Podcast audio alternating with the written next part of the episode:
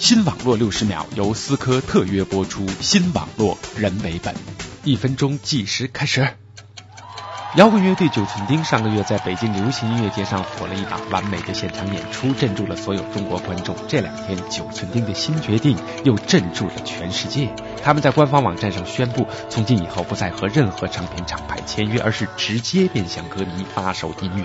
九寸钉主唱在声明中说：“我背负了十八年的唱片合约，眼看着唱片工业彻底变质。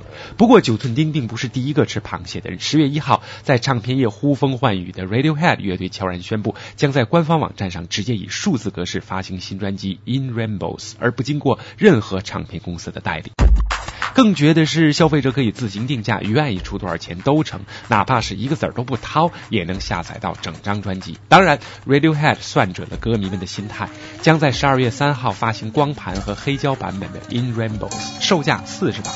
别以为没人买，HMV 网站上早就掀起了订购狂潮。哎，看来唱片公司下地狱的日子近在眼前啦。